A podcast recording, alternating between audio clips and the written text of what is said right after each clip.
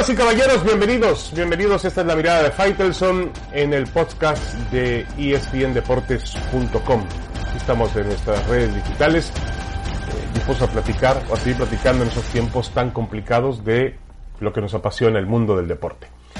Y bueno, la, noticia obviamente más impactante eh, en estos días ha sido la cancelación, la postergación de los Juegos Olímpicos de Tokio le seguiremos llamando Tokio 2020, pero se van a efectuar en el 2021, en el verano, finalmente, después de mucha, de mucha insistencia, eh, de quizá una, una cuestión en la que pues las autoridades japonesas, y yo pienso que las del Comité Olímpico Internacional, y yo pienso que también hay otras que toman decisiones importantes en este asunto, que son las televisoras que pagaron grandes cantidades para hacer, eh, para transmitir los juegos en derecho de televisión, insistían en que se podía hacer. No se podía hacer. Por una razón muy simple. Yo no desconfío de la capacidad organizativa de los japoneses. Japón nos ha demostrado que es un país increíble y que seguramente iba a estar lista para recuperarse como lo ha estado y como ha levantado ese país maravilloso en desastres naturales o en guerras mundiales o en la bomba atómica.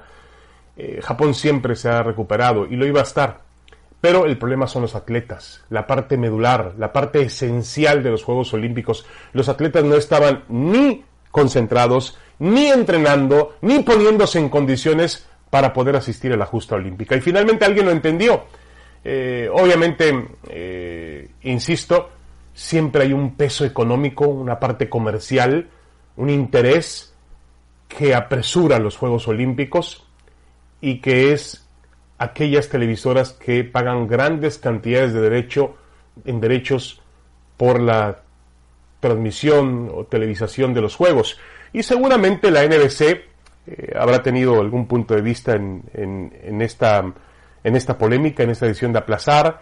Seguramente también Discovery, que es Eurosport, eh, que también eh, participa con una gran cantidad. Entre las dos televisoras, entre NBC y Discovery, todo lo que es Eurosport, Europa y, Estados Unidos, Norteamérica, le dan al COI 3 mil millones de euros. Imagínense qué cantidad es esa. Más de, más de tres, casi 3.300 millones de dólares en derechos de televisión.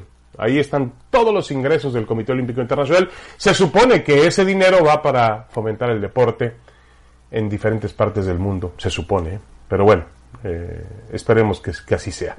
Los Juegos Olímpicos eran el gran cartel del verano deportivo, lo eran junto con la Eurocopa, pero los Juegos Olímpicos son muy especiales y obviamente eh, también significó una esperanza para volver a la normalidad después de toda la situación que nos ha agobiado en diferentes partes del planeta. Hace dos semanas cuando se encendió el fuego olímpico en, Olimpia, en Grecia, la llama simple significaba una esperanza de que todo podría volver a la normalidad muy pronto. Ahora, esta decisión no quiere decir que esto tenga que ver para efectos de la pandemia y su desarrollo y, que lleguemos al final de esta pesadilla.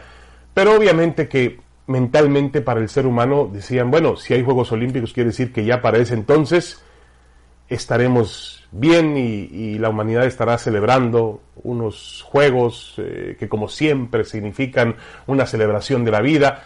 En fin, había esa, esa confianza. No será así. E insisto, no será así no porque Tokio no podía hacer los Juegos Olímpicos. No será así porque los atletas no están concentrados, no están entrenando, no estarán al 100%, son unos Juegos Olímpicos muy interesantes porque se acabó la época o la era de dos grandes atletas como Usain Bolt en la pista del campo y como eh, Michael Phelps en la natación, vendrán nuevas figuras, emergerán eh, atletas de diferente calidad, capacidad. Eh, era una lucha muy interesante la, de, la que proponía la parte deportiva y propone para el año 2021. Los Juegos Olímpicos de la era moderna en 124 años solamente se han eh, cancelado por ocasión de las guerras mundiales. La Primera Guerra Mundial aplazó los Juegos Olímpicos allá por el año 1916 y la Segunda Guerra Mundial precisamente aplazó los Juegos Olímpicos del 40, 1940, que tendría que haber hecho Tokio, eh, Japón. Van a volver en el año 2021 y estoy seguro que volverán como una gran, gran celebración para la humanidad que eh, tendrá el recuerdo de lo que estamos viviendo ahora, pues no como una anécdota, pero sí como un pasaje, un paraje complicado para, para todos los seres humanos.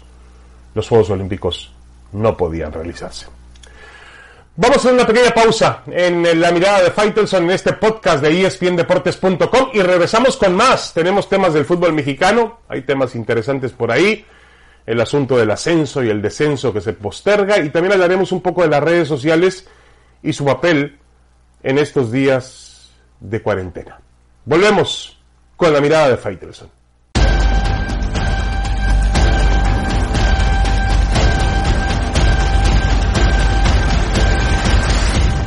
Damas y caballeros, estamos de regreso en el podcast de la mirada de Faitelson en espndeportes.com. Lo invitamos, por cierto, a que eh, se mantenga pues pegado, cercano a nuestras redes sociales, a nuestra plataforma digital en ESPN, donde tenemos toda la información del mundo del deporte, la poca o mucha que existe, y por supuesto, el deporte invita siempre a, en este tipo de situaciones a a remembrar, a recordar eh, y a polemizar aún eh, cuando han pasado muchos años. Ahora mismo, y en redes sociales platicaremos más adelante, han surgido cualquier tipo de polémicas que vuelven a ser actuales y vuelven a apasionarnos de la misma forma como si estuviéramos viviendo en esos tiempos. Bueno, vamos a platicar del tema del eh, fútbol mexicano hay unas declaraciones del presidente de la FIFA, Gianni Infantino, que ha hecho en la Gaceta de los Porta al comienzo de esta semana, que me parecen muy interesantes. Dice, hay una frase de él, de Infantino, realmente eh, inquietante. Dice, salvemos juntos al fútbol de una crisis que amenaza con ser irreversible.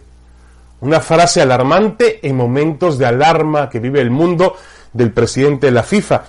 Él eh, pide, dice que es necesario disminuir la cantidad de clubes, los torneos y el ritmo que se expone el futbolista.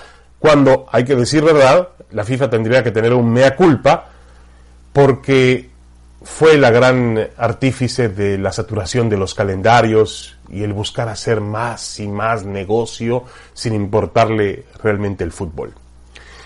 Eh, en México no estamos lejos de esa realidad. Los dirigentes quieren más equipos, más partidos, más dineros, más negocios y menos riesgos, el menor riesgo posible.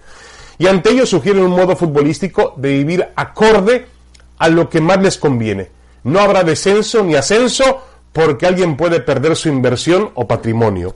La liga de ascenso cierra porque no hay capitales confiables, nuevos inversores y se fomenta la práctica ilegal de la multipropiedad porque aparentemente no hay suficientes inversionistas en el fútbol. Es decir, lo que pasa siempre en México. Hacen con las reglas lo que quieren y las acomodan de acuerdo a su propia conveniencia y generan su propio fútbol sin importarles nada de lo que hay a su alrededor. Lo primero que tendría que hacer el fútbol mexicano es, es entender su realidad y aceptarla si el negocio no da para 20 equipos, pues entonces hay que reducirlos, ni más ni menos. Eh, la economía mexicana, que si bien se refiere a un extenso país con una gran afición, una ilimitada pasión por el fútbol, los tiempos indican que hay que tener cautela y cuidar cada paso que se da. En México todavía hay mucho y estamos viviendo una época eh, que ahora se nos olvidó, por fortuna, por infortunio, pero vivimos una época todavía complicada con el crimen organizado y con dineros mal habidos. Y esos dineros han llegado a mezclarse en el fútbol. Y lo que se trata es que no haya dinero mal habido, dinero con sangre dentro del fútbol mexicano. Como los hay en otros muchos negocios, por supuesto. Abolir el descenso y ascenso es quitarle al juego de fútbol una parte esencial, fundamental de su propio espíritu. No podemos copiar otros modelos de los deportes norteamericanos porque es muy diferente la forma de pensar en Estados Unidos a la forma en la cual se piensa en México. En México el fútbol se concibe y se vive en la gloria o en la tragedia. La gloria de ser campeón o la tragedia de perder la categoría, como sucede en muchos fútboles en diferentes partes del mundo. No podemos tampoco acabar con las ilusiones de muchas personas en toda la República Mexicana que ven el sueño de que su equipo su ciudad, su pueblo, de pronto aparezca en los reflectores del mundo futbolístico mexicano o del México porque su equipo de fútbol ha ascendido y está jugando en la máxima categoría. No podemos hacer eso. Además, otro tema importante, el futbolista eh, pierde fuentes de trabajo y también toda la economía que genera el fútbol a su alrededor, vendedores ambulantes, vendedores de, de banderas, los que venden la cerveza en el estadio, los taquilleros, los que se encontró en el estacionamiento, los negocios, pequeños negocios que ahora necesitan un aliciente más que nunca por esa situación, que se ven enaltecidos por un partido de fútbol. Alrededor, eh, los restaurantes, las tiendas, obviamente cuando hay un juego de fútbol tienen más vida y tienen eh, también más eh, movimiento económico. El punto más álgido de la controversia se refiere a la multipropiedad. Es una violación que muchos llaman descaradamente un mal necesario del fútbol mexicano. No es un mal necesario, es una trampa. Que un mismo dueño controle más de un equipo en una misma liga se presta a cosas sucias, se presta a cosas que pueden trascender hacia un sendero malo. Y en México, por favor, México es un país agobiado por la corrupción. ¿Usted cree que el fútbol es completamente limpio y que podemos creer en la honestidad de todos? Yo no. Yo no creo en la honestidad de todos los directivos. Habrá algunos que sí se salvan. Yo no creo en toda la honestidad de, los futbolistas. Habrá algunas excepciones. Habrá, obviamente, futbolistas que no participen en eso. Pero no podemos dejar el hilo muy delgado para que se corte o se rompa en cualquier momento. Hay que establecer reglas muy claras con respecto a lo que es el fútbol y la multipropiedad es algo ilegal.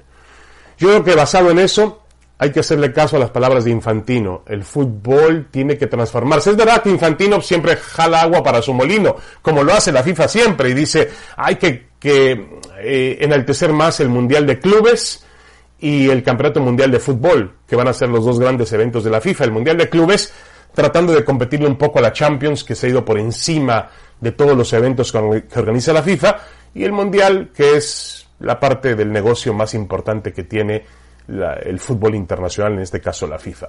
Hay que hacerle caso a algunas cosas a, Infantino.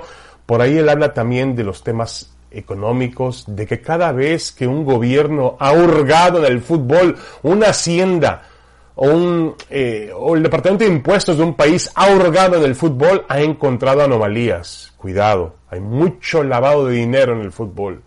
Hay muchas manos involucradas. Y todo ese asunto lo está viendo el presidente de FIFA en una época, insisto, muy, muy delicada, cuando la humanidad puede cambiar y el mundo del fútbol también tendrá que cambiar. Y México tendrá que cambiar, porque si no cambia, va a cambiar, como decimos en México, a fregadazos, o con otra palabra, pero va a cambiar. Eso está claro. Una pequeña pausa regresamos en la mirada de Faitelson. Tenemos más, hablaremos de las redes sociales en esta época de la cuarentena. Resulta que se reviven polémicas de antaño y mantienen el mismo nivel de calentura, el mismo nivel de eh, controversia que parecían tener en años anteriores. Ya volvemos.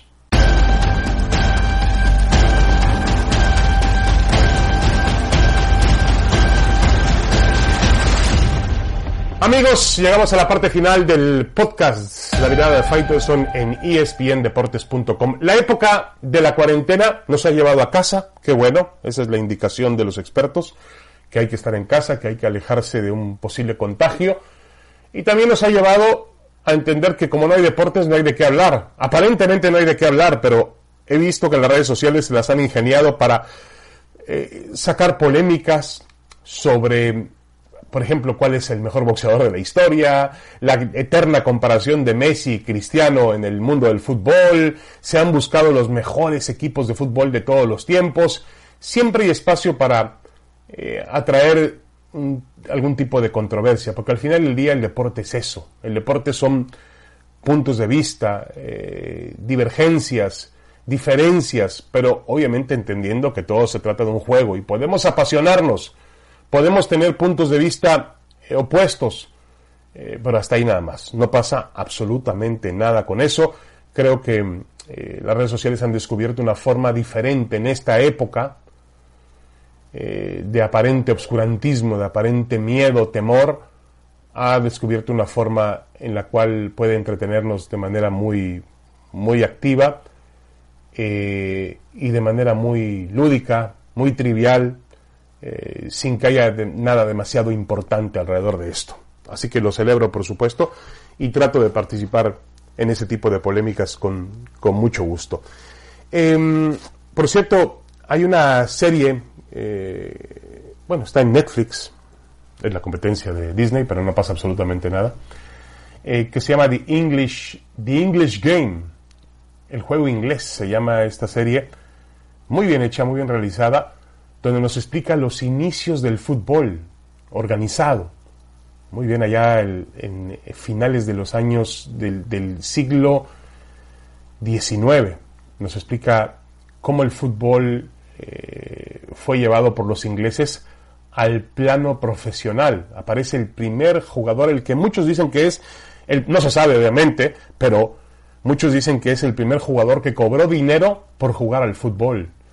Y cuenta una historia muy interesante porque al final eh, el fútbol era dominado eh, por la clase poderosa, por los nobles, los caballeros ingleses, y como un equipo llamado Blackburn Rovers, que sobrevive todavía, el Blackburn Rovers, un equipo de la zona de Blackburn en, en, en el norte de Inglaterra, como ese equipo que representa a la clase obrera se convierte en el primer equipo de fútbol que levanta la famosa FA Cup, la Copa de la Federación del Football Association, que es la más vieja en la historia del fútbol profesional. Una serie muy, muy interesante y además ya desde ahí se va, va uno eh, notando cómo se manejan los hilos, los intereses del fútbol para favorecer ciertas cosas. The English Game, el juego inglés, que empezó como un juego de caballeros. Y bueno, la misma serie refleja por ahí una batalla campal, diferencia entre los aficionados, que finalmente se convierte en el inicio también del, del, aspecto salvaje del vandalismo que también ha tenido el fútbol a lo largo de la historia. Muy recomendable esa serie para esos tiempos donde eh, tenemos que distraer la mente en alguna cosa. Les mando un abrazo, regresamos la próxima semana con la mirada de Faitelson aquí en espndeportes.com. Pásenla muy bien, cuídese y quédese en casa.